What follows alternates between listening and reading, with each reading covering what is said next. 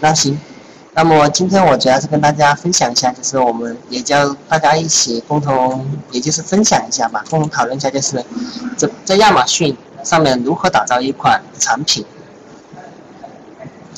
其实很多时候，因为我相信大家都是卖家，都做了至少一到三年了。其实我们都知道，在市场上很多卖家都喜欢跟随潮流去选择一些当下火热的产品。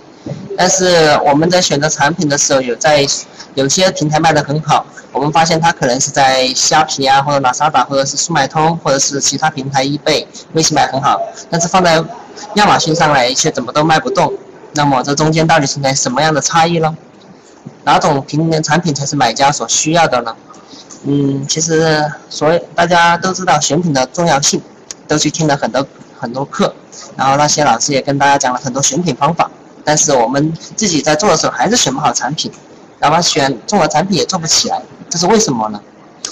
是不是没有学到真正的精髓了？所以今天我就跟大家来分享一下。看看，只我今天跟大家讲的就全部都只是我们这边做了这么多年得出来的经验总结和教训，只做实战讲解。好的，那么我们开始，就是说，首先第一点就是我们在做选品之前，我们要了解这样几个基本的原则和知识，要不然，要不然的话这样。怎么讲啊？就是说我们必须要了解，要不然的话，在接下来我们一匆匆忙忙就开始做选品的时候，就可能会，嗯，很卡吗？很卡吗？哦，好吧，那我说慢一点，就是我们在选品之前，我们要先开始要了解一些基本原则和知识。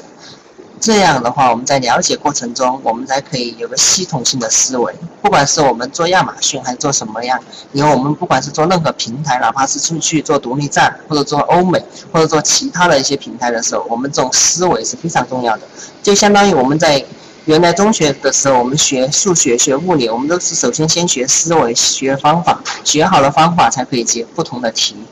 就是这样。好的。如果我们要做亚马逊的话，就是刚刚开始选品，我们应该怎么去选呢？呃，如果大家当然，如果这我相信大家基本上不会是土豪卖家吧？如果是土豪卖家，当然今天我的课可能对你来说就是也不见得有那么那么的对你来说有那么多摄取性。但是我本身自己就是个中小卖家，所以说我就站在我自己中小卖家的角度上来讲，像我们选品的话，一般情况下。我们肯定是要选利润高的产品，如果利润不高，那我们跟在国内做那个淘宝、天猫或者做拼多多就是没有任何区别，那就等于纯粹跑量。如果跑量的话，我们肯定是跑不过那些大卖的，那纯粹就是相当于跟平台打工。那这样情况下，那就是辛辛苦苦做了，辛辛苦苦 做了很久，结果一发现一算下来利润还不如别人一个上班的，这样的话就有点搞笑了。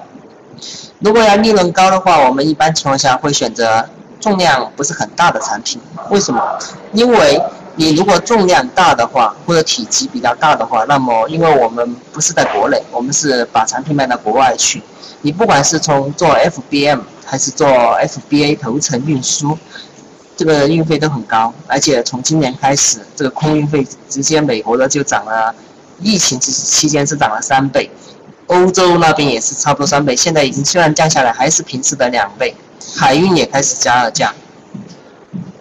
而且你想想看，就是亚马逊每年它其实它的 FBA 的配送费都在上升，它的物流仓储费用都是每年都在涨一点点。所以你如果说你体积比较大的话，那么